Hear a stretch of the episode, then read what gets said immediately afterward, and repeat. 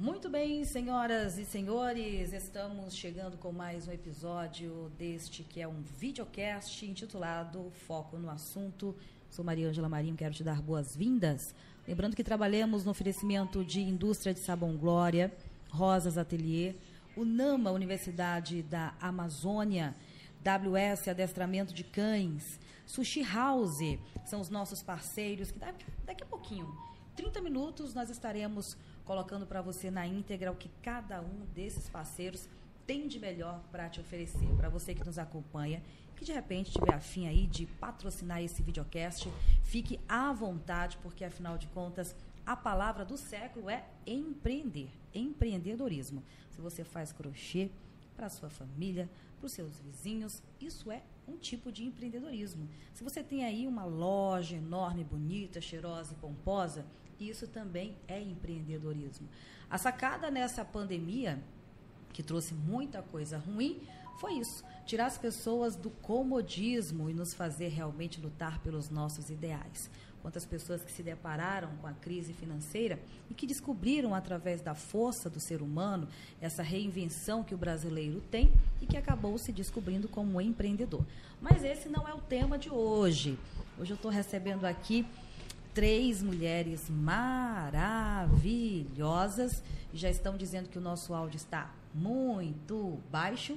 Pedi para o meu querido João dar um ganho de voz. Pedi para as meninas baixarem os números, os, os sons dos aparelhos celulares, para que os nossos internautas fiquem atentos ao assunto. Lembrando que esse estúdio ele é bem delicado. Qualquer toque, ó, faz um barulho danado no pé das orelhas. Bom, meninas, eu uh, trago hoje um assunto para você, mulher, que apesar, que apesar, que apesar das campanhas, das leis, nós ainda encontramos muitas de nós, muitas Marias, perdidas nesse mundo e vitimizadas com a violência doméstica. E é uma via de mão dupla que nos deixa pensar o que é que acontece. Nós falamos tanto em mulheres fortes, feministas, mulheres guerreiras, temos mulheres hoje na polícia, mulheres no exército, mulheres fazendo papel que até então só os homens faziam, e mesmo assim nós encontramos a mulher na sua essência, aquela flor delicada e que muitas vezes é vitimizada. Culpa de quem? Da sociedade, falta de seio familiar, economia, uh, espiritualidade. Quais são os motivos, causas, razões e circunstâncias que ainda vitimizam a mulher no dia de hoje, como violência doméstica, que é um assunto que vira e mexe sempre está em alta? Para a gente tentar entender esse viés, eu estou aqui hoje com três mulheres maravilhosas: a Graça Policarpo, que é coordenadora da Casa da Mulher Brasileira e de políticas públicas para as mulheres. Está ali, ó políticas públicas para as mulheres e assim a Casa da Mulher Brasileira, que é um dos carro-chefes que nós temos aqui no estado. Temos também a Joselita Peixoto, que é psicóloga, que faz aquele primeiro atendimento às mulheres depois que elas passam com todo o processo judiciário da coisa. E a capitã Diana Vieira, que é coordenadora de políticas comunitárias e direitos humanos. Acertei? Eu coloquei só a sigla aqui, ó, piquititinha e decorei. Meninas, sejam muito bem-vindas. Eu vou começar com a Joselita. Seja bem-vinda. Muito obrigada. É um prazer estar aqui. Graça Policarpo. Seja bem-vinda. Muito obrigada pelo convite. É um prazer estar aqui. Diana, seja bem-vinda. Obrigada, Mariângela. Estamos aí novamente nesse debate acirrado, né? Com esse tema que, apesar de ser bem antigo, nunca deixou de ser atual, bem polêmico. E é um prazer sempre participar do seu podcast, com as suas entrevistas é um tema que flui de uma forma muito positiva para a nossa sociedade. E que rende pano para as mangas. Eu quero começar tirando o papel de capitã, de coordenadora, de psicóloga, que vocês participam de, de muitos seminários, vocês participam de muita coisa que trata das diretrizes do que eu chamo como vítima de teoria. Na prática, depois que vocês já atenderam essas mulheres vitimizadas, como é que vocês conseguem definir o que eu coloquei aqui na introdução? Por que, que hoje, Joselito, em pleno século XXI, com tantas campanhas, com tantas leis, nós ainda temos um alto índice de mulheres que são vítimas de violência doméstica?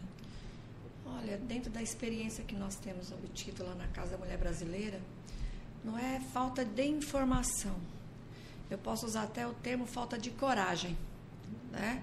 Porque toda mudança gera conflitos. E a gente vem de uma criação, a maioria, né? Uhum. Dessa dependência do, do homem, dessa questão de muitas usam a desculpa de estar tá passando porque está passando por causa dos filhos e também porque ainda não acreditam no potencial que todas nós temos.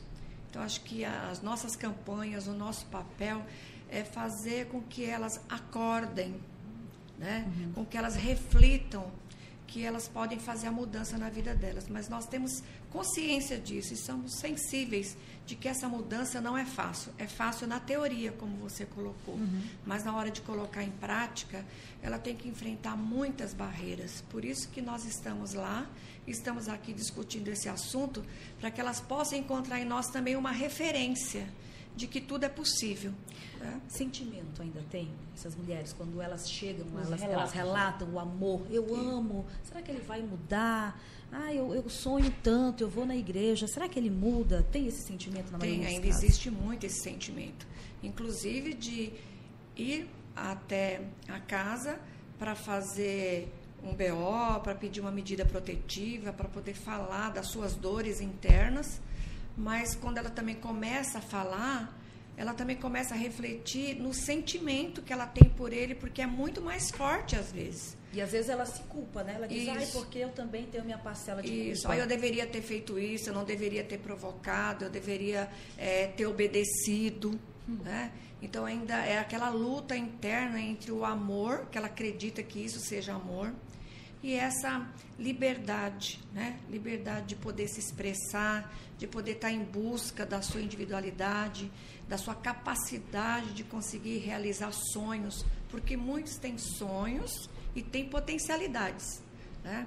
Mas é uma dúvida muito grande que vem desde a infância, porque a criação também influencia. Uhum. Né? A questão religiosa, dependendo de como ela interpreta essa questão religiosa, que isso que a gente precisa entender também. Né? A interpretação muitas vezes é errônea.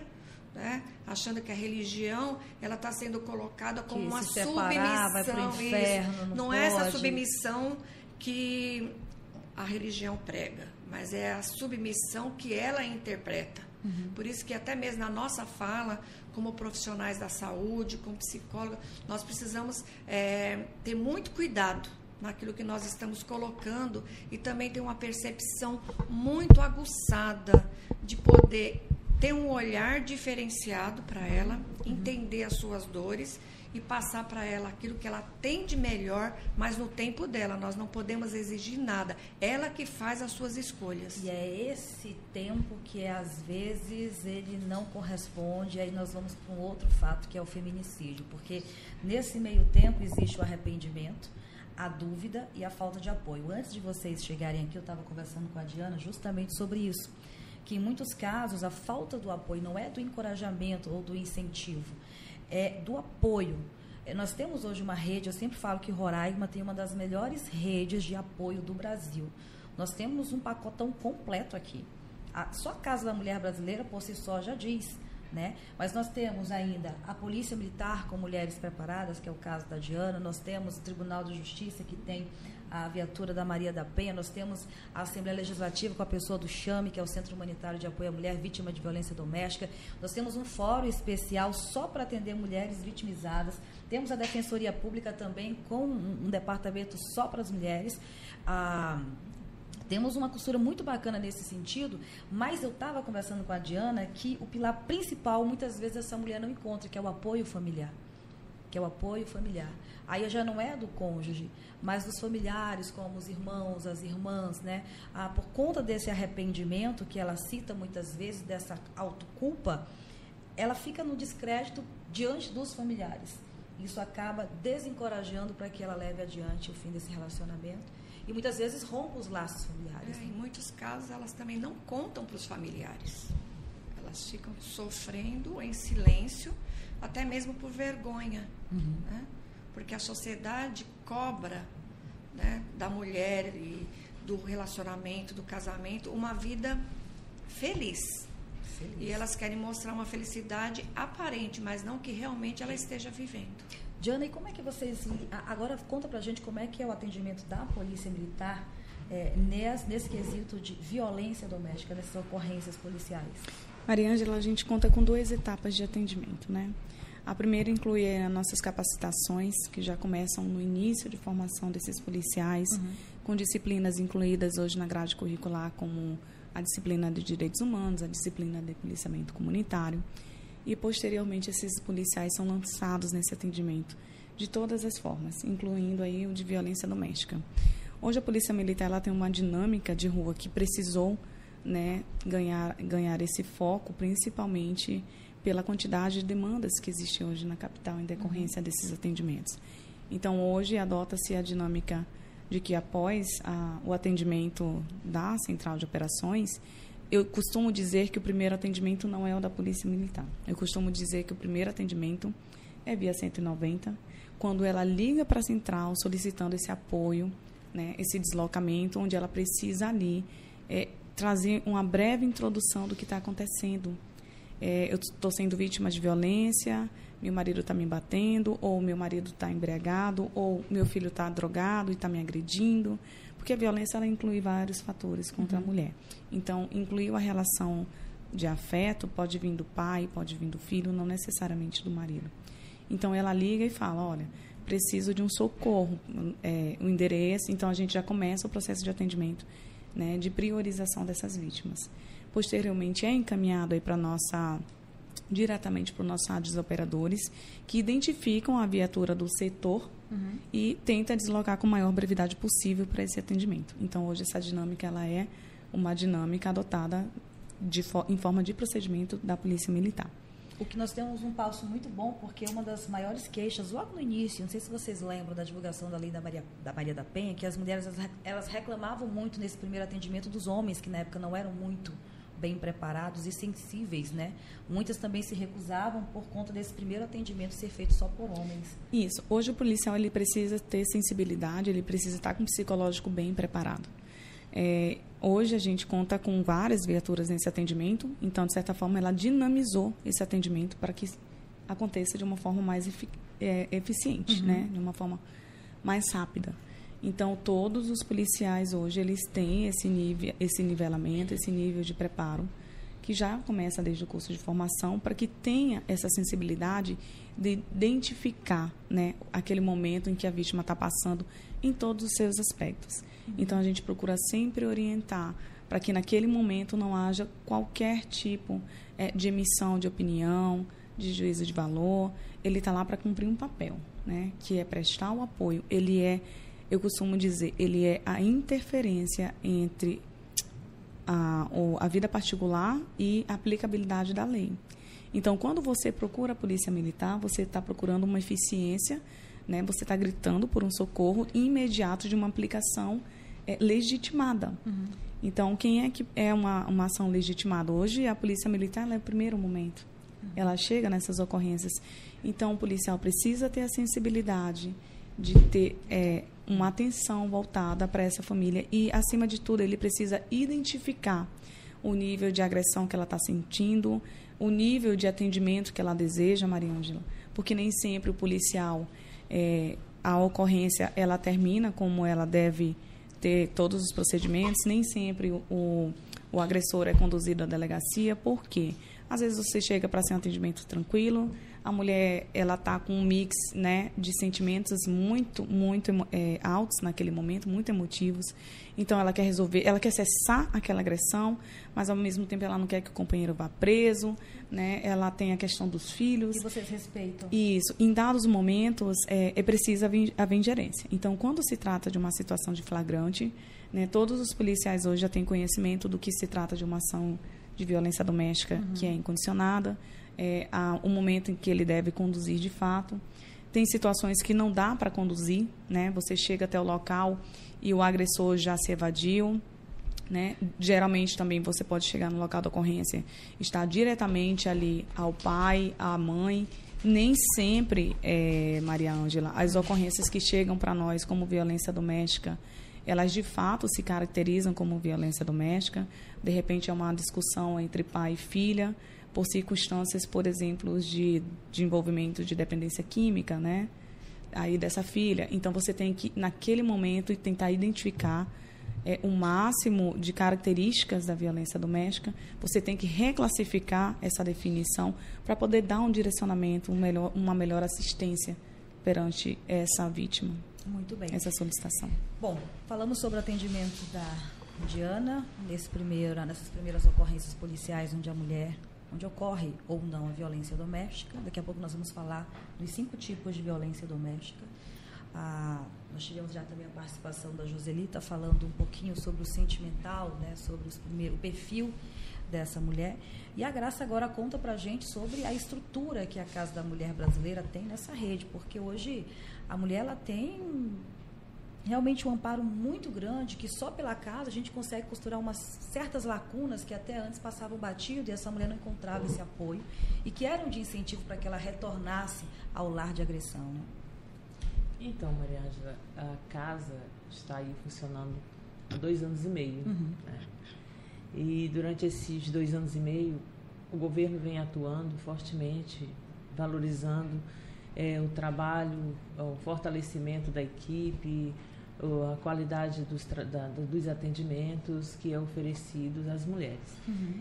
Porém, nós temos a rede, você citou muito bem. A rede, nós temos trabalhado como gestão de política para as mulheres na rede. A rede socioassistencial, o sistema de segurança pública e o sistema de justiça. E o sistema, é, a rede intersetorial. Então, a gente precisa desses quatro parceiros para que a gente possa, de fato, vencer esses desafios, que é o da, do enfrentamento à violência contra a mulher. E hoje está em foco, né, no Brasil e no mundo esse tema. E a gente precisa sim levantar essa bandeira e trazer a sociedade para discutir. Então, a, o Estado de Roraima, ele tem, você citou muito bem, ele tem essa rede de segurança, de justiça, a Casa da Mulher Brasileira, que é uma, é uma instituição de proteção à mulher, de apoio, de amparo. Nós temos várias leis, a legislação que assegura essa mulher, já tínhamos antes da Lei Maria da Penha, né? Já tínhamos. Uhum. Então, a nossa Constituição ali, no artigo 5º, 6 está dizendo ali tudo. Então, eu costumo dizer em minhas palestras que a gente não precisa mais de leis. De verdade, a gente não precisa mais de leis, a gente precisa garantir né, aquilo que já existe ali por direito, que a mulher conquistou. Uhum. Está dentro da legislação, e essa legislação, conforme a Lei Maria da Penha, está é, tá dizendo ali é o beabá de A a Z, como prevenir, como proteger essa mulher. Então, no meu ponto de vista, o que nós precisamos hoje é mobilizar a sociedade, é conscientizar a sociedade, falar para a sociedade o que, que é violência contra a mulher, os impactos da violência, falar para as pessoas, tanto para os homens, pararmos de cobrar tanto das mulheres essa responsabilidade de mudar a história, mas mudar com os homens também. Uhum. E a sociedade precisa entender isso. Então, respondendo sobre a Casa da Mulher Brasileira, esse aporte de segurança, a Casa da Mulher Brasileira, em dois anos e meio, uhum. já recebeu mais de 8 mil mulheres. Uhum. Junta 8 Desses, mil mulheres, dois, dois é. anos e meio. Junta, é coloca 8 mil mulheres num espaço só. espaço só. Aí tu vai me falar, ah, Graça, e olha só, gente, essas mulheres são apenas aquelas registradas na casa. Agora você imagina, né, capitã Diana, nas delegacias do interior, dos municípios, em toda a rede que a... atende essa mulher que não passou pela casa da mulher brasileira. a mesma observação que a Diana fez na última entrevista que ela me concedeu. São números de um São setor. números de um setor. Porém, preocupada com essa questão, nós, é, secretária Tânia, convocou os, os, os, os secretários né, de, de delegados de segurança pública, é, da Polícia Civil, da Polícia Militar, para discutirmos isso. Uhum. A gente conversou várias, vários temas e um desses temas é que nós precisamos unificar esses números. Fazer um, a gente precisa fazer uma triagem, uma triagem, uma busca ativa desses números para que nós possamos realizar no final do ano um documento nosso, nosso do Estado, que seja trabalhado com a, a política da mulher e com a segurança pública, que a gente tenha de fato esses dados, aí sim nós vamos ter um impacto muito e grande. E fica até mais fácil para criar uma carta de intenções de políticas sim, públicas realmente que possa atender a todos. Né? A gente retalha muito os atendimentos e a gente precisa identificar os municípios que têm o maior índice de violência, qual o maior índice de violência naqueles municípios. A gente precisa criar políticas públicas de enfrentamento, de combate, de prevenção. E a prevenção a gente acredita que ela é fundamental. Então, na casa é, nós recebemos mulheres que chegam uhum. espontaneamente, ela vem por conta própria. Muitas delas ligam para nós, que hoje a gente tem, nós temos um telefone na casa, um WhatsApp, tem o meu contato também que a gente disponibiliza em documentos, e eles ligam direto e nós temos um contato, olha que maravilha.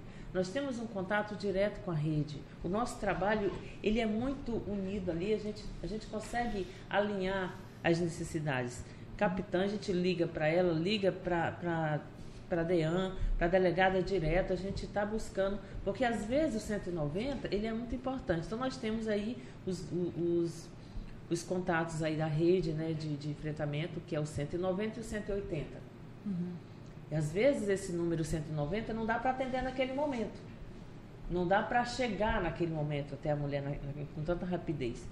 Então, as mulheres chegam muito de Uber sabe? Chegam muito de Uber. Porque eu acho que a Casa da Mulher Brasileira, ela, tanto a Casa da Mulher Brasileira quanto o Chame, são mais aquelas instituições quando a mulher ela já vem pensando, quando ela já vem se organizando e quando ela toma a decisão. Ela diz, não, eu quero. Não.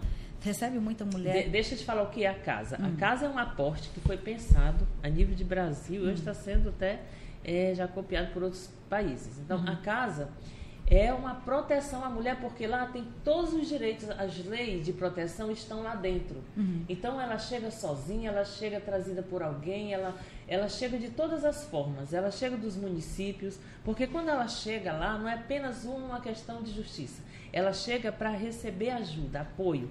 Ali ela vai ser encaminhada para a delegacia, se ela quiser.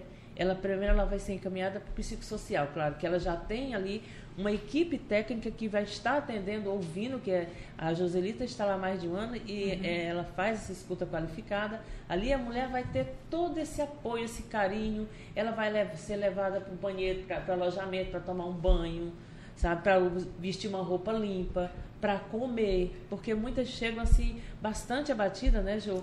Elas não têm condição nem de relatar o caso naquele momento. Ela tem que dormir. E ela, ela, muitas delas chegam tão abatidas de tomar remédio, elas, elas até descansam um pouco e depois elas retornam para o atendimento. Uhum. Ela pode ficar o tempo que ela quiser, ela tem até 48 horas, seja por causa de medida ou não, por, por razão da medida. E dali ela é encaminhada, é cada mulher tem um caso. Cada caso a gente olha conforme aquela necessidade. Ali ela é agendada imediatamente com a Defensoria Pública, tem um sistema dentro ali na, na recepção da, da, Defensoria Pública que recebe, que encaminha rapidamente essa mulher. Ela é atendida com muita rapidez. Ela tem os direitos com problemas de, de, de, de, separação, de divisão de bens, é, de pensão alimentícia, tudo a, a Defensoria resolve, encaminha muito rapidamente. A gente tem o contato direto com a delegada, às vezes tem algum problema ali com os agentes, a gente já conversa direto com os agentes. Mas é justamente isso que eu te falei. É um lugar, é, eu estava conversando com a Diana, é, eu acho que para você eu já falei. Eu fui vítima de violência doméstica durante falou. anos. E nós estávamos falando justamente, se eu tivesse naquela época o aporte que tem Uma hoje, casa. eu não teria passado tanta luta que eu passei. Porque na época eu era mãe, eu era. Minha família não morava aqui. Aqui morava, não podia se meter porque o marido não deixava. Ah, meus filhos eram muito pequenos, eu não tinha condições de pagar babá. Eu não podia falar no trabalho porque eu já trabalhava com televisão, então era muito difícil. Não tinha apoio familiar. A família dele também não me apoiava. Então, se eu tivesse a, a Casa da Mulher Brasileira hoje, minha filha não tinha pensado duas vezes, duas vezes em ter buscado ajuda. Das vezes que eu fui na delegacia, foi quando eu falei a respeito daquele primeiro atendimento masculino. Eu passei muitas situações que hoje já passou. Mas na época teve uma situação com o escrivão que teve que fazer uma ligação para o meu agressor e os dois ficaram batendo, telefone, batendo papo no telefone e tirando graça comigo. Tirando graça comigo. E eu fiquei tão envergonhada que eu não voltei mais ali. Aí eu chegava, o delegado não tava. Aí volta de novo. Você vem amanhã, não vem mais. Aí nisso ia passando e ia ficando. Ia ficando, ia ficando, ia ficando. Sem contar que abriu aqueles termos circunstanciados, eram 15, 20 dias para aquilo rodar. Aí depois, para sair a medida protetiva, quando a medida protetiva saía, não tinha ninguém para explicar, a gente não passava na mão de ninguém, era só estar tá aqui o teu papel, ninguém tinha noção do que, que era. E era um ciribolo. Nessa brincadeira foram sete anos. Sete. Foi bem na época em que entrou a, a, a, o Fórum de Defesa, que acho que é Fórum que chama. Sim. E aí o meu processo foi para estaca zero. Teve que começar tudo de novo. Aí foi quando eu desisti. Eu digo, não, não vou mais correr atrás disso. Então, eh, foram uma série de fatores que hoje, é isso que eu te digo, a mulher ela já tem esse aporte. É, basta ela tomar uma decisão. Por mais uhum. que ela se arrependa, a nossa lei, eu falava para a Diana, a nossa lei, ela é uma das mais severas da América Latina, se não do mundo, em relação à Maria da Penha ela é tão dura que se até a mulher quiser voltar atrás hoje, ela já não permite isso, né? Se a mulher não quiser denunciar, o vizinho já pode fazer essa denúncia e uma série de coisas que realmente garantem essa mulher. Queria perguntar para vocês o seguinte: por que que ainda há uma dificuldade tão grande em relação às medidas protetivas? Pronto. Nós podemos responder o seguinte, hum. que nós não temos mais dificuldade com as medidas protetivas. A medida protetiva hoje ela sai com cinco horas. Dentro da Casa da Mulher Brasileira, com o Tribunal de Justiça, nós não temos dificuldade com a questão da medida protetiva. Quando a gente fala que a mulher fica até 48 horas na casa, mas é até ela resolver várias outras situações, porque ela fica dentro da casa. Uma delas é aguardar sair a medida protetiva e também que o agressor seja né, é, é, informado, ele dê ciência dessa medida. Mas é até 5 horas está saindo a medida protetiva. Isso aí não é mais difícil, porque tudo ali é dentro do sistema, é muito rápido. E eu só, só queria pegar aquele ponto que você falou na questão que a mulher ela tem dificuldade, ela tem toda essa facilidade, tem a casa, tem tudo. Nós temos a casa em Boa Vista. Em outros estados, no interior. Nós temos a casa em Boa Vista. Nós já temos uma delegacia. Nós estamos trabalhando muito. Olha, nós estamos até avançando bastante. Sim. Porque tem o concurso público, nós uhum. temos algumas propostas, né, que depois a, a, a capitã pode falar, é, de, de melhorar tanto na Polícia Civil, é, a Casa da Mulher funciona, funciona 24 horas, é, ter uma sala de atendimento à mulher em cada delegacia, que a gente está pensando, já a parte já da, da política da mulher a secretária Tânia e mais o, o, o, comandante, a gente vem falando sobre isso, né? o, o delegado geral, para a gente poder trabalhar um pouco, porque não, não temos uma casa brasileira em cada município. E que nem seria, no Brasil. Que seria o ideal, né? É, e outra coisa, é, para uma mulher fazer uma denúncia, ela tem que estar preparada. São vários os fatores, não é só. A, a questão financeira, ela é principal, a gente coloca ela como principal Principalmente porque quase todas as mulheres têm filhos, elas estão acompanhadas dos filhos. Uhum. E para você sair de dentro da, da, daquela relação, não é sair de dentro de uma casa, é sair de uma relação. É, às vezes você depende financeiramente desse indivíduo. Mesmo você tendo família, mesmo a família dele te tratando bem, tem vários. Mas você quer sair daquilo. Mas existe uma possessividade muito grande desse, desse companheiro, desse agressor, que ameaça essa mulher. Ele ameaça ela de morte, ele ameaça ela de que não vai ajudá-la financeiramente, ela não procura muitas vezes conhecer a lei, porque muitas das mulheres que me ligam, elas não conhecem os tem direitos dela, lei, ela não né? tem noção dos direitos que ela tem. E é, é, quando eu bato nessa tecla que nós precisamos sim sair divulgando, trabalhar, mobilizar as mulheres, porque a subnotificação, Mariana, da violência é muito grande as mulheres, eu colocaria, outro dia eu vi um índice tão pequeno, eu, colocaria 10%, diz que não é, é menor que 10%. Eu sempre colocaria isso, capitã, e é menor que 10% das mulheres que denunciam casos de violência. Uhum. Principalmente as mulheres que identificam os cinco tipos de violência é uma minoria muito grande dessas mulheres. A violência identificada, mas é a violência física, que quebra o braço, né, que sangra a boca, que, que é deixa aquela o olho que a preto, vítima vê e a, sociedade, e a sociedade geral vê. E quando você colocou a família, geralmente pegando aqui o fio da, da Joselita, essa questão é, religiosa também, esse olhar é, tradicional que as pessoas têm, que eu chamo isso de é, é violência é, estrutural, que ela é, é né? Essa Se não existe, estruturada é isso. Vai existir. Ela é isso, é porque isso. é quando ela existe, mas ninguém acredita, porque acha normal, é assim mesmo. Aí... Vamos, vamos entrar assim no, no, no tema. Vamos, pode, vamos trazer uma reflexão. Tipos de reflexão. É, no, nós temos aqui, vamos pegar uma família, por exemplo, que tem três, quatro irmãos, né? Uhum. É, o pai, para corrigir a filha, de certa forma, ele vai lá e dá a palmada. O irmão que está crescendo naturaliza aquilo de forma que acha que é comum, né? A mulher apanhar porque, assim, o pai, quando ele bate, ele bate porque ele ama, porque ele está corrigindo uma conduta, porque ele quer o bem da não, filha. Ele pensa, né? né? Ele pensa. Que não é para ser assim. Não, é, para isso, posteriormente, vieram outros instrumentos, como, por exemplo, a lei da palmada, para que houvesse essa, esse, essa minimi, para minimizar esses fatores. Porque tem diferença entre palmada, espancamento e palavras, uhum, né? Uhum. Então, tudo isso, ele, tá previ ele tem dentro do, do lar, né? Toda pessoa, todo lar tem problemas é, todo, toda criança passa com problemas psicológicos, com a autoestima baixo. É, às vezes não é da família, é na escola que você tira a nota baixa, aquilo é internalizado. Uhum. Então, é uma gama de fatores que vai instruindo o crescimento dessa jovem, vai estruturando, como a, a dona Graça expôs, essa violência. Então, eu estou aqui numa família uma família com três, quatro irmãos. E hoje, Dona Graça, tem um, um porém, os jovens estão se relacionando de uma forma muito nova. Muito os relacionamentos precoce, estão de forma né? muito precoce. Então vamos lá. A gente pega aqui uma adolescente que cresceu naquele ciclo, né, de carinho e de amor, subentende-se, apesar de nós, enquanto conhecedoras do assunto, temos pleno discernimento disso. Para muita família ainda é um gesto de educar, ainda é um gesto de amar, um gesto de uma forma de querer o bem daquela, daquela criança, daquele filho, institui-se ali a violência naquele lá. Pode ser mais grave, pode ser menos grave, mas existe. Então ele, a criança cresce internalizando. O irmão cresce, né, vendo a irmãzinha apanhar, ou ele mesmo pega uma palmada, internaliza que aquilo a família está se estruturando, estão crescendo, estão sendo educados.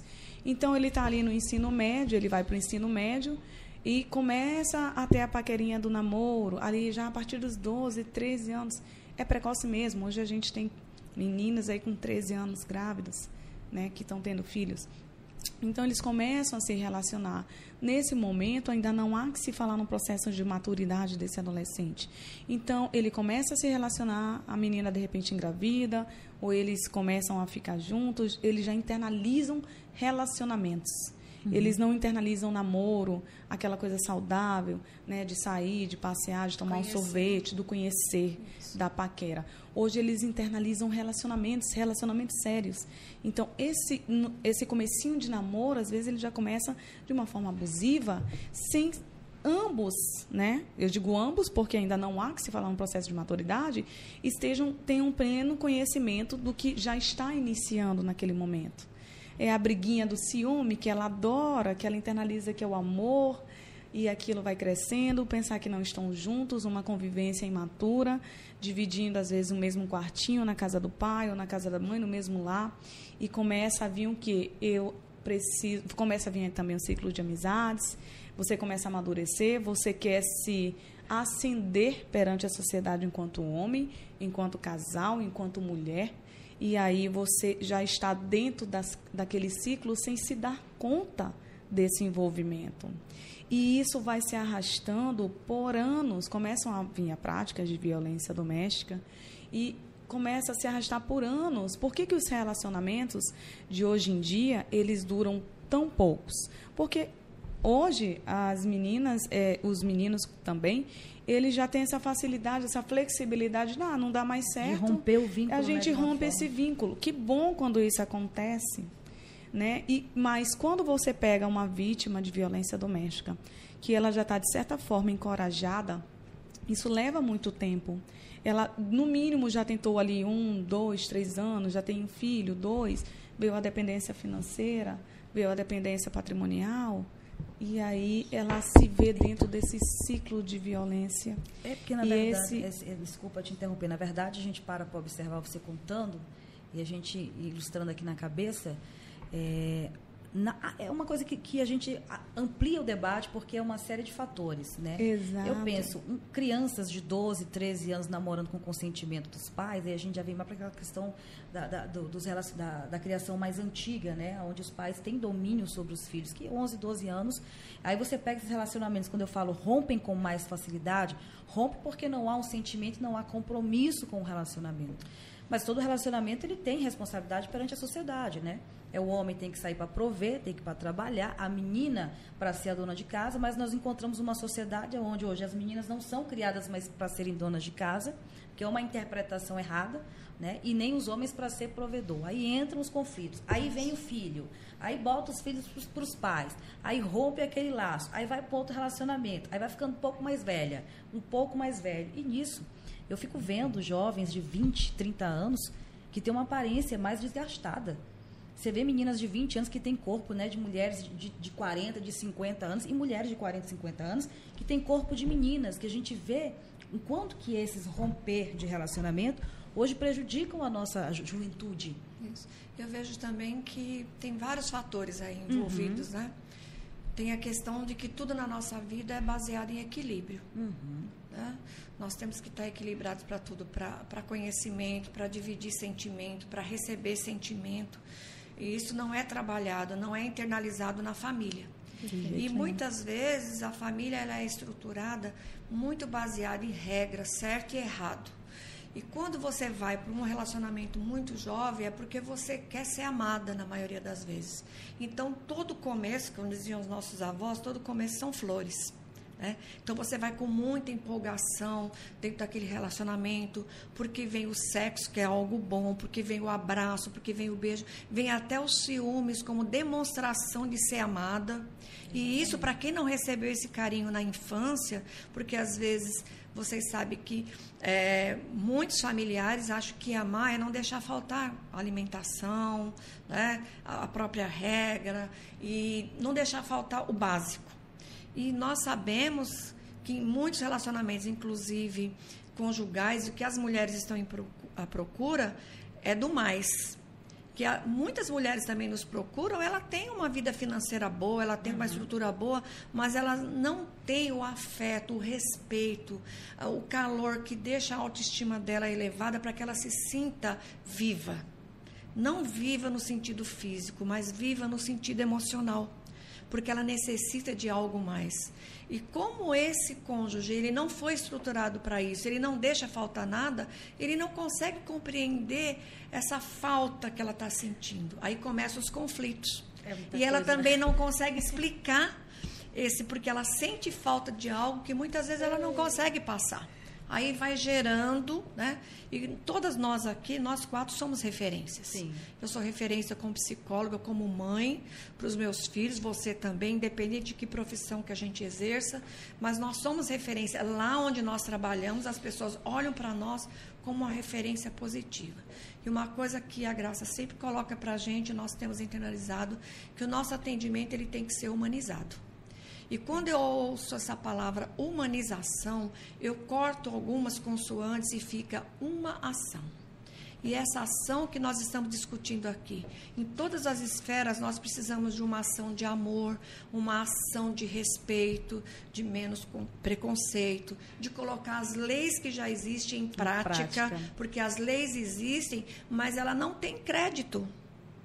As pessoas, as mulheres às vezes nos procuram nem mesmo com a medida protetiva, acreditando que isso vai ser algo positivo para ela, porque nós sabemos também que nem os agressores acreditam na lei, por isso que tem o papel, eles assinam, dão ciência, mas eles vão lá porque falam assim, eu não acredito. Então, não quando vocês força. colocaram aí, eu acredito que a nossa lei é bem dura, ela é dura na teoria, né? Agora sim, né, Graça? A gente está vendo com as discussões, com os seminários, que a medida protetiva sai com cinco horas, que você tem a capacitação, trabalhando também nos homens e em algumas mulheres, porque sim. eu sempre me preocupo assim. Quando eu vou para o meu trabalho, eu faço a minha oração. Senhor, que meu dia hoje seja abençoado e que as minhas palavras toquem aquelas mulheres ao ponto que eu possa fazer bem e elas possam ser sensibilizadas dos direitos que ela tem. Porque se a gente não tomar cuidado, a gente começa a fazer o nosso trabalho de uma maneira muito mecânica e isso não pode acontecer. E a última palavra é dela, né? né? E a última palavra é dela e a dor dela. Porque não adianta a gente falar assim, eu sei o que você está sentindo, porque nós não, não sabemos. sabemos. Porque nós temos as nossas particularidades e nós lidamos de maneiras diferentes com as nossas dores. Verdade. E isso precisa ser respeitado. É, então, é acho que isso é muito importante. Na verdade, é, cada caso é um caso, né? Pode falar, Graça. Eu queria falar é, dessa questão da, da, dos atendimentos na casa. Né? Nós falamos de 8 mil mulheres aí em dois anos e meio. Essas mulheres, elas chegam na casa totalmente destruídas. Uhum. Né? E daí são vários os fatores que envolvem essa mulher. E nós temos que termos um trabalho é, é, unificado, isso acontece em todas as casas, as sete casas uhum. do Brasil, certo? Aonde nós identificamos o perfil dessa mulher, o tipo de violência que ela sofre, né? É, a renda, a, então a gente consegue identificar o todo, mapeia na verdade, né? É, toda essa problemática que essa mulher tem. E a partir daí fazemos uma triagem para identificar aonde dói mais, né? Qual é o problema, qual o fator, onde nós estamos falhando, aonde nós devemos aplicar melhor a lei. E é quando a gente identifica que a violência psicológica, que ela sempre existiu, mas ela não era vista como um crime, né? Uhum. Ela, ela era coisa comum. A violência psicológica é a que mais mata, é a que mais maltrata, é a que impacta a vida dos filhos, é que destrói a família, né?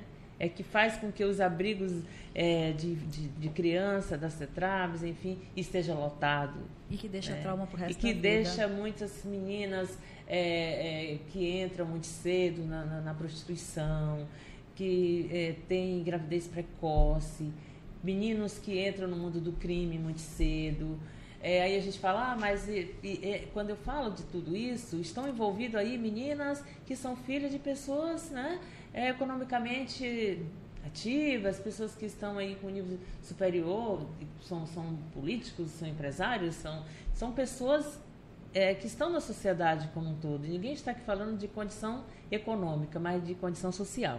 Uhum. É, que é esse impacto, essa vulnerabilidade social que entra quem, quem tem poder aquisitivo e quem não tem. E a gente, trabalhando isso, vendo essa questão, que é um índice bem maior, 90% são mulheres de 20 a 40 anos. É a faixa etária. Que é, é chamada das mulheres é. independentes, é que elas estão se descobrindo, né? Na verdade, na verdade, a gente nem pensa dessa forma. Uhum. É de 20 a 40 anos, é quando ela já chegou na vida real. Sim. a maturidade. É, a maturidade, é, ela, independência da ela, ela já tem filhos naquele Sim. relacionamento. Só para dizer também, gente, que é um número muito alto de mulheres que têm ex-maridos, que foram os ex-companheiros que agrediram. Vamos colocar aqui bem claro, por isso que eu os quero falar também. dessa triagem. Essa triagem que é feita com o trabalho de atendimento que é feito na Casa da Mulher Brasileira, lá, tanto na recepção como na, no psicossocial. Uhum. A gente identifica que a maioria dessas mulheres, elas são separadas. São mulheres que já uhum. retornaram, voltaram com o marido, que já denunciaram. Porque tem o retorno. Tem as uhum. mulheres que foram pela primeira vez e tem os retornos. Então, nós temos mulheres é, que elas vivem situações assim abusivas, mas tem um sentimento que é maior do que a coragem dela. Uhum. Né? Nós temos mulheres de 17 anos, de 16 anos que são mães. Essas mulheres elas são contempladas na casa também, porque lá é para atender mulheres, conforme a Lei Maria da Penha, de 18 a 60 anos. Esse, essa mulher, essas meninas, na verdade, que têm menos idade, mas que elas são independentes, elas não têm um relacionamento é, é, ainda é, de, de, de, família, de marido, que tenha filhos, ela é atendida é, na, na, na, Justiça de Proteção à Criança e Adolescente. Uhum. Né?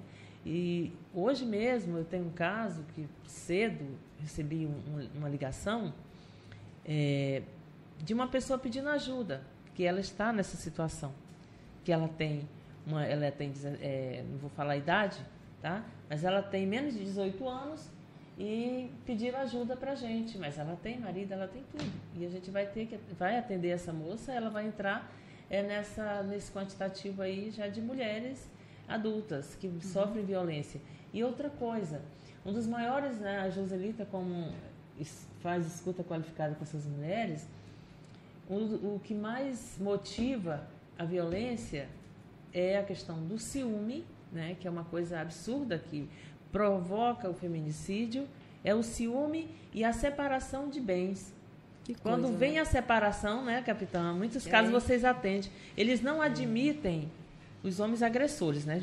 Eles não admitem que tem que dividir a casa, que mesmo a mulher tendo os filhos, tendo que os filhos têm que ficar na casa, eles não admitem que precisa é, vender o carro ou que eles têm que pagar uma pensão. É e isso coisa. É o maior conflito dentro dos casos que, que faz com que as mulheres retornam, Sim. mesmo depois de ter uma medida, mesmo depois Você de sabe ter... que, que, deixa eu te dizer, Graça, é porque assim, esse é um assunto tão extenso, Ela, tão é, amplo, é. ele é tão, se você parar para desossar, como diz o outro, é muita coisa. E para a gente tentar entender, cada caso é um caso, como cada a Joselita é um bem colocou. Eu acho que o pilar principal é realmente nessa rede de apoio as pessoas serem extremamente humanas, 100% humanas, e ter bastante empatia com a vítima muita empatia. É, entender também que os ciúmes precisa ser compreendido, né? Também. Porque os agressores, eles compreendem que ciúmes é posse. E uhum. ciúmes não é isso. Aí eu repito a falar a questão do equilíbrio. Porque todos nós temos ciúmes, mas ele tem que ser equilibrado né? Para que a gente possa lidar de uma maneira saudável. Tem que vir com respeito, né, e né, eu pego a fala da Diana, que a gente fala muito na mulher, quando se fala na violência doméstica, feminicídio, por ser algo voltado para a mulher, a gente esquece muito também do fator homem, que também muitos deles são vítimas também de alguma coisa, de traumas, da, dessa criação errada, dessa educação distorcida e, e tem uma formação totalmente deturpada do que é a mulher em si. Eu vou pedir licença para vocês só para eu pagar aqui o meu comercial, que o João já colocou ali várias vezes. E faltam 10 minutinhos para a gente encerrar e nós vamos para as considerações finais. Qualquer coisa a gente volta com esse assunto na próxima terça-feira que vem, porque realmente ele é muito amplo. Olha que nós não falamos aqui sobre os números oficiais, não falamos sobre os cinco tipos de violência, não falamos não sobre fala. as leis, então nós vamos ter que voltar terça-feira que vem, hein? Vamos ter que voltar então, terça-feira tá, que vem. Olha só, gente, trabalhamos aqui no oferecimento de indústrias de sabão Glória. É uma indústria maravilhosa, com esse azul lindo que faz aquela limpeza geral. Produto 100% roraimense, Glória é o branco que a sua família merece, tanto para você que é consumidor, quanto para quem quer revender. Eu, no seu lugar, só levaria para sua casa produtos Glória. Gente, é completo, desde aquelas pedrinhas de naftalina, soda cáustica, desinfetante, amaciante, 100% concentrado. Telefone de contato 981 15 4172. Se você puder, siga lá no Instagram, arroba Sabão Glória. Tem também Rosas Ateliê, do básico ao social. A Rosa fabrica de tudo para você, desde uniformes, fardamentos, camisas, gola polo social e as básicas. A loja é ali na Avenida Ataíde Teve, bairro Liberdade, bem em frente ao Banco do Brasil. Tem o NAMA, a Universidade da Amazônia, que está oferecendo inúmeras capacitações inteiramente grátis. Para você que está querendo se qualificar, fazer aquele, né, dar uma turbinada no seu currículo, entre em contato hoje mesmo com a Unama no Instagram, arroba unama.boavista e fique por dentro desse calendário que traz inúmeros cursos inteiramente grátis. Tem também WS, adestramento de cães, serviços especializados. Para você que tem o seu pet em casa, tá teimoso, a AWS dá o adestramento ideal para obediência, cães de guarda, cães de trabalho e ainda tem hotel se você for viajar, viu? 981057268, 981057268 e tem Sushi House. Se vocês voltarem terça-feira que vem, vocês gostam de sushi? Aprecia um bom sushi? Nossa, a Joãozinho já abriu o olho. Se vocês vierem terça-feira que vem, trarei para nós aqui um sushi gostoso para a gente comer. Porque Sushi House tem o cardápio mais variado da cidade. É o melhor da culinária japonesa e no conforto da sua casa. Peça agora 99147 3705 99147 3705 conta paga foco no assunto. Vamos lá, gente. Olha, tô com a Graça Policarpo, a Joselita caladinha, ela fica só observando aqui, nos Coisa de avaliando. psicóloga. Fazer... Coisa de psicólogo, né? É, fica, né? Até Eu tenho a Yasmin Leitão, ela fica só assim, ó. Essa, essa é, Hum. observadora. Ela, ela faz uns podcasts aqui às segundas-feiras e ela falou sobre procrastinação. Eu fui fazer uma comentário, ela disse, você, você, olha, tô de olho em você. Eu digo, ai, pelo amor de Deus, é muito bacana. E a Diana, três mulheres maravilhosas que atuam na linha de frente no atendimento às mulheres vítimas de violência doméstica. Já está certo para terça-feira que vem nós retornarmos aqui para dar continuidade nesse assunto. Ah, para falar, Joselita, eu queria que você trouxesse um tema específico para nós, para o apoio familiar. O que, que nós podemos falar para as famílias né, nesse momento de, não da violência em si, mas quando a mulher resolve dar um basta. Né, no, no, no, É o encorajamento. o mesmo, né? encorajamento. Queria que Certo. você trouxesse essa temática para a gente do encorajamento. A Graça vai nos trazer no- na próxima terça-feira eh, todas, item por item, Os cinco tipos. os de cinco tipos de violência. E a Diana vai costurar junto com a Graça esses três temas, mas vamos tentar identificar os tipos de violências mais comuns que nós temos hoje aqui na nossa região. Acho que por região dá para a gente entender Roraima. Né? Acredito que não seja um desafio, seja as ocorrências policiais, mas também ajudar a Graça nessa questão das leis. Pronto. A Graça traz os cinco tipos e você traz as leis. A gente traz aquelas esse, legislações que a gente. Nós, nós os arcabouços jurídicos. nós né? realizamos uma capacitação, né, capitã, ano passado. Nós vamos repetir esse ano Uhum. essa capacitação dos profissionais que atuam na rede de atendimento à mulher em todo o estado. Nós fizemos essa capacitação ano Importante. passado, mas a primeira, assim, meio que. Agora nós estamos muito seguras e deu muito certo, vamos repetir. E aí, aqueles temas que a gente tinha, aqui, arcabouços. a gente poderia falar disso, porque eu gostaria que a gente falasse a nível de Estado, falasse um pouco mais sobre isso, falasse os municípios que, que com, com mais incidência de violência, Exatamente. tá, capitã? Aí ela me ajudaria para a gente não ficar Isso, falando as mesmas isso, coisas. porque é exatamente. Por isso que eu dividi os temas, porque a gente consegue desmiuçar melhor. Conto com vocês terça-feira. Pode contar. Pronto, e eu queria também que a Jo, já vou falando aqui, que é da necessidade que eu acho que Uhum. É para ela trazer uns três relatos muito fortes para que seja colocado aqui. Não tem nome nem mas são relatos. São relatos, Tá, tá, bom? Olha só, para a gente poder finalizar esse podcast, eu queria trazer aqui uma comemoração. Como eu falei para vocês, nosso Brasil, ah, ele tem hoje realmente uma das leis mais severas para poder punir o agressor. Roraima, como eu falei para vocês, eu não posso falar pelas demais, mas eu vou falar aqui pelo nosso estado. Tá de parabéns em relação a essa linha de frente. E as meninas estão no caminho certo nessa questão da qualificação, do preparo para quem atende essa mulher. Joselita falou algo aqui que nós temos que levar no coração, que é a humanização. Nós temos que ser humanos realmente nesse atendimento. Porque a mulher chega lá despedaçada, né, totalmente destruída, eh, sensibilizada ao extremo. E sabe aquela música que diz: Meu mundo caiu? É o que define uma mulher vítima de violência doméstica. Ela não consegue enxergar um palmo E diante para ela do ter nariz. coragem de denunciar, ela tem que Amiga, eu te digo que Perdeu para ela, para ela ter medos, né? coragem Perdeu de dar um passo é Não é complicado. É igual a é um dia por vez ali, É, né? Que verdade. você decide pela sua vida, você decide pela vida do agressor, você decide pelo rompimento com a família, você decide o futuro dos seus filhos e você tem que dar respostas ali imediatas. Vai fazer a medida ou não vai, né? Vai denunciar ou não vai? Então, é um mundo de informações ali que você não consegue assimilar rapidamente. Para comemorar aqui com vocês, eu tenho a proteção à mulher e combate à violência doméstica, que ganhou espaço recentemente na Constituição de Roraima. E aí os meus parabéns vão para os deputados estaduais.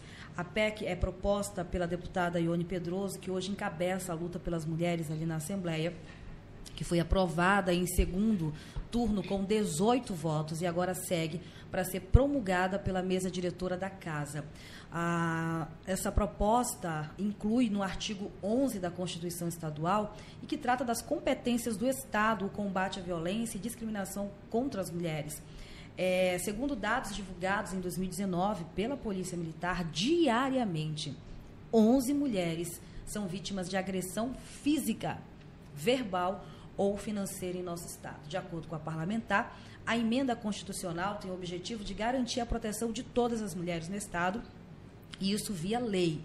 Ah, aqui também ela não dá muitos detalhes né, de que forma está sendo inserida, mas eu vou pedir uma fala dela para ela poder explicar direitinho na prática o que é que significa isso, para a gente poder levar essa mensagem adiante das mulheres. Nós temos aqui também uma lei que foi, eu não sei se ela foi sancionada, mas eu vou descobrir, que a mulher ela tem direito ao auxílio aluguel, não sei se você sabe disso, Graça. Olha, Quando ela decide sair de casa, ela não tem amparo, tem uma lei estadual. Porque assim, é, é uma lei que tem alguns estados têm uhum. essa lei e aqui no estado de Roraima está em discussão, mas eu não conheço que exista ela ainda. E olha que a gente busca. A minha mas é, é ela é de cada Pronto. estado, né, Diana? Isso. Ela é verdade, é muito, não é que ela é nacional, ela não é do governo federal. Cada estado institui Aí sua, né? depende né? que cada Existe estado uma vir, proposta. É uma proposta. Existe uma proposta de lei isso. federal Exatamente. que está em análise ainda, uhum. né? E a maioria dos estados hoje eles criam né, políticas, suas leis suas leis independentes para que haja o fortalecimento dessa rede. Eu acredito que a criação de uma dessas leis está aí, exatamente no artigo 11 né? da Constituição, quando você vai criar metas para que o Estado se estruture no sentido de amparar. Então a minha, nós, a minha, a minha tarefinha é essa, eu vou fazer um levantamento das leis estaduais. Você vai discutir as, as, que já estão aí federais e você traz as violências e a senhorita. Porque assim, é, é, só rapidinho, ah, Mariana, o, o, governo do estado é, o olhar dele para esse enfrentamento à violência, tanto na questão do sistema de segurança, é, ele, ele vem trabalhando muito o investimento é, no empreendedorismo feminino.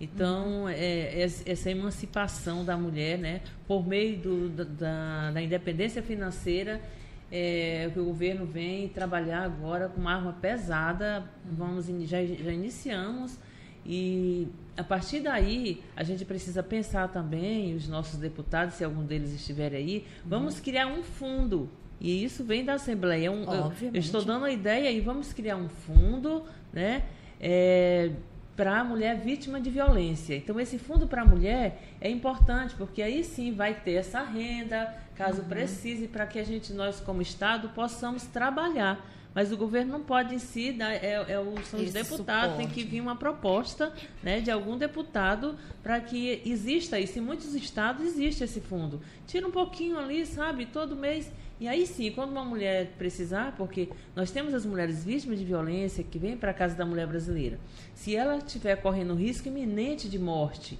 que mesmo elas tendo, tendo os familiares que apoiem, irmão, mãe, tudo, mas não é seguro na casa dele porque o agressor sabe que ela vai estar lá. Uhum. Então o governo cuida dessas mulheres. Mas, é, por exemplo, o abrigo, a Casa da Mulher Brasileira fica até 48 horas. Tem um abrigo de Maria abrigo que ela pode Maria. ficar até 3, 4 meses. Mas e aí, essa mulher vai ficar presa ali? Não, ela precisa ter, dar continuidade na sua vida. E a partir que se existir esse fundo, aí com certeza vai dar condição para essa mulher porque ela pode ir embora para um outro município, ficar escondida em algum lugar, mas que ela tem uma casa, que ela tem uma vida, e é esse fundo que vem agregar. E nós não temos ainda, e deixo a dica aqui para qualquer deputado que venha conversar com a gente, queira fazer isso, venha conversar com a gente, porque nós estamos abertos. Para poder dar certo, tem que estar tá todo mundo todo junto. Todo mundo alinhado. Todo mundo alinhado. Exatamente. E, e essa política, né, Dona Graça, ela tem sido muito mais reforçada e alinhada principalmente após a criação da mulher brasileira. É, com a rede, né, que vem balançando, que a gente coordena a rede, tá, então, gente? Quando Nós a, temos a rede. É, é importante, Mariângela, a DEAN está em comunicação com a PM, é. está em comunicação com a Dona Graça, está em comunicação com o TJ, com o próprio Ministério Público e a nossa Defensora defensoria. pública que está dentro Exato. da casa que faz um trabalho incrível. Então é importantíssimo a hoje a gente se comunicar e a gente não só se comunica como ente ou órgão político. Se respeita. É importante destacar Até que a gente se comunica também, junto, né? exato, através de um apoio, né? Já recebi inúmeras ligações é, por exemplo, da, da doutora Jaira, ali hoje é, à frente da DEAN. para ela, a gente Isso, tá capitã, a gente está tendo uma demanda lá no interior é tal, a senhora poderia prestar um apoio, a gente tenta mobilizar, entra em contato com o comando, e aí a gente tenta agilizar o mais rápido possível esse atendimento. Uhum. Então essa comunicação ela não é apenas institucional, ela é uma, ela é uma ela é, ela é um fortalecimento humanizado. ela é humanizada. é um diferencial e ela funciona. Mulher junto fala demais, né, Judith? Mas quem cuida de outras mulheres, né? Então, eu queria falar justamente só é, para a gente finalizar. Da importância, acredito que dessas capacitações que a capitã está fazendo, porque a gente precisa cuidar de quem cuida. Uhum. Né? Porque nós temos que criar nossas blindagens, nossas barreiras para não ser influenciadas né? com tanta demanda de violência, mas nós precisamos entender que quem cuida precisa também ser cuidado. Então, as capacitações, acredito, nesse ponto também, tem que levar para esse lado, né? porque nós somos sensíveis também. Nós também temos as nossas particularidades. Claro. E trabalhar isso em nós, internalizar, para que a gente não deixe, às vezes, muitas vezes, problemas que nós passamos interferir em opiniões para dar para determinadas é, mulheres levar, ou levar para dentro levar, de casa. ou levar para dentro de casa ou para você mesmo ou passar a sua experiência porque a sua experiência é única eu não posso levar a minha experiência para a vida do outro para que ela tome as mesmas decisões que eu tomei né? E para isso eu preciso ser trabalhada emocionalmente, para que eu tenha né, esse equilíbrio e essa saúde mental que está tão em foco também, falar de saúde mental, é. né? Para a gente poder estar saudável emocionalmente para lidar com as emoções do outro. Porque senão a gente mistura as coisas e precisamos tomar muito cuidado. Verdade. Essa Maria é a minha Angela, fala. Meninas, eu preciso só... mesmo encerrar aí, mas bora. Pronto, a Maria Angela agradeceu e hoje, hoje eu gostaria de agradecer em nome, né, me permita, da dona Graça, da dona Joselita o apoio que a Maria Ângela tem nos dado nesse tema. É importante, eu já foquei isso uma vez, é importante ressaltar esses podcasts, é importante trazer isso para a rádio, é importante trabalhar o setor midiático, que hoje ele chega em todos os lugares, independente de internet, sem internet, Sim. a gente está ali. É importante ganhar mais uma parceira nessa, nessa política de prevenção, no combate a essa violência doméstica. Vocês podem contar comigo Pode falar, Sem Graciela. falar que você, né, levanta essa bandeira dando seus depoimentos. Eu acho isso fantástico, sabe, Mariana? É um encorajamento. E, é um encorajamento. Então, assim, eu queria é, falar que nós estamos aí no próximo ou então a gente pode marcar um outro. Tá marcado. Gente Já coloquei aqui até na legenda, ó, capacitação. Nós temos a capacitação 4 e 5 da rede de atendimento interna. Quero falar dessa capacitação, que é disso que a gente está falando também. Uhum e a gente queria deixar um contato para que as pessoas estejam aí ouvindo, Por que favor. ela possa gravar esse número aí, adicione esse número que ele é muito, muito, muito importante. Porque Diga quando você lá. liga para PM, que a PM está ocupada, você liga para a Casa da Mulher Brasileira, que ela é um suporte também, que ela Sim. liga para o outro, ela vai lá e e ajuda. É um então vamos lá. vamos lá. 991 12 hum. 5, oh, desculpa, 991 12 1956. 1956. Esse é o contato, é o WhatsApp da Casa da Mulher Brasileira, que na hora que você ligar, qualquer hora, qualquer hora, 24 horas, esse telefone está na mão da nossa equipe para ajudar você. Muito então, bem. você tem essa rede que você pode contar, que é a Polícia Militar, que é o 190, o 180, é a Casa da Mulher Brasileira tem a Defensoria Pública, tem o Ministério Público, tem a Educação, tem a Saúde, tem todo falta mundo. de ajuda, e tem vai aqui a Mariângela, gente. Liga para ela que ela também é um número da rede. Você agora faz parte da rede. Parte Vamos convidar rede. você para as reuniões agora. Por tá? favor, tá? por favor. A partir de agora, vocês fazem parte da por rede favor. tropical. Então, olha só. é, vamos, vamos. Eu, eu fiz uma parceria com a Diana, já estou encerrando, tá, João? Eu fiz uma parceria com a Diana. Toda quarta-feira ela vai lá no Tropical Notícias, segunda edição. Hum, que ela foi numa entrevista e a gente não conseguiu dar conta. Né? E é um assunto que as pessoas já observei, elas não se manifestam. Elas, elas ficam só. Elas escutam escutando. É a vergonha que nós não falamos disso, mas nos tipos de violência nós vamos falar. Mas do escutar, é elas se autorreflexão autorreflexão e vão atrás. Nenhuma palavra é perdida. Nenhuma Essa nossa fala é aqui, quantas mulheres Digo hoje. Só. Eu gostaria tanto que mais pessoas convidassem a gente para falar Mas disso. Mas vão. Terça-feira tá? que vem nós vamos retornar aqui, cada um anotou sua tarefinha. Hum. E se for o caso, se o foco do assunto precisar virar um podcast só para falar sobre isso, a gente reserva um dia tá. para falar só sobre violência doméstica. Eu tenho uma preocupação muito grande porque a gente nunca consegue chegar até o final. Eu penso, e olha que eu já fui vítima eu penso que muitos homens também precisam de ajuda. A gente fala muito Com só certeza, na mulher. Eu não, não consigo, eu não consigo chegar ainda numa entrevista nesse ponto.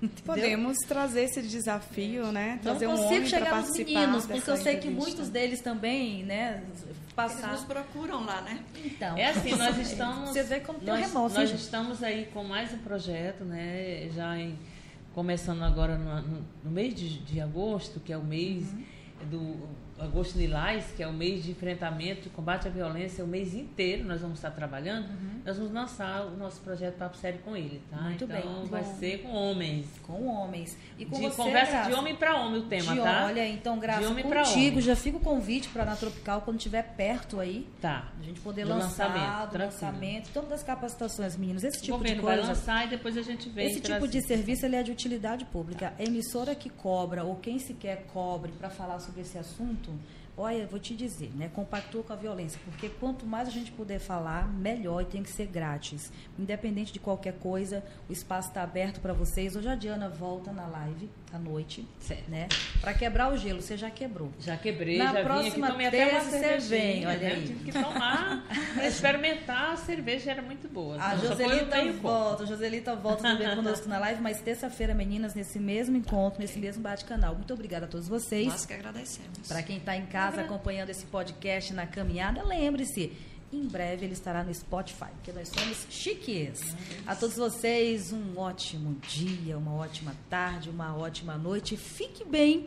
Hashtag empatia, hashtag humanizado, hashtag, hashtag saúde mental sempre. Beijo para todos. Vou deixar aqui um alô, né, para Ah. nossos colegas lá da Casa da Mulher Brasileira, que estão todo mundo trabalhando aí, nossa equipe da CETRAV, do Governo do Estado, agradecer a nossa secretária Tânia, enfim. Obrigada, gente. Toda a rede, nossa rede toda que trabalha muito. Muito obrigada. Beijo. Até mais.